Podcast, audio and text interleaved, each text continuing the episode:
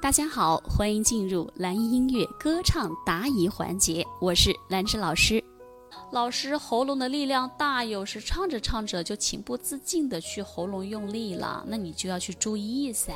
你看每次在指导课上，老师给你解答的，你改变好大的，改变比之前大太多，多太进步太多了。你就得去，因为你原来已经很习惯，多年的习惯用大的力度去歌唱，现在让你改变这个习惯，确实需要一段时间。我们需要去刻意的去注意。你说怎么解决？就是要靠日常的练习呀，意识要想哦，我怎么又开始那么大力了？哎，我柔和一点，再柔和，把你的声音录下来去听。哪里做的不好，再去多练，巩固，反复练。第二，你的问题是强弱区分不清，有时候，呃，喉咙力量大，有时候就小声唱，就忽大忽小啊，那就是你的气息使用的不均匀嘛。啊，告诉我这个也会不不行啊？告诉我这个也会不会有我？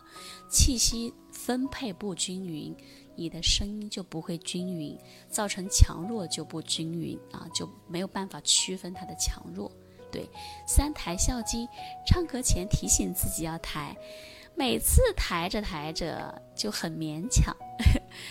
请老师让我怎么来改正呢？你就要你就要提醒自己抬笑肌呀，要养成习惯呢，从你生活当中去改。就你平时说话，你就带上笑肌去说。嘿，大家好，我是山东长响一二。哎，我特别的高兴，从最开始唱歌嗓子用力，到现在能轻松歌唱，啊，让我的身身心更加的愉悦健康，让我心肺功能、呼吸系统变得更加的强壮了。我特别的开心。你习惯带笑肌去说话，你养成习惯，这个问题就迎刃而解啦。当然，每个人唱歌啊，都会有自己的问题存在，包括正在听课的你，你也会有你的歌唱问题。那没关系，我们通过学习和练习，它是可以得到非常大的提升和改变的。没有人天生唱得多好，对吗？好，如果说你也喜欢唱歌，你也可以添加老师的微信七幺二六七三四八。那么在添加的时候，请记得备注一下，哎，是从哪里听到老师的课程添加微信的？这样呢，我好我好通过一些，因为每一天我会开设一些。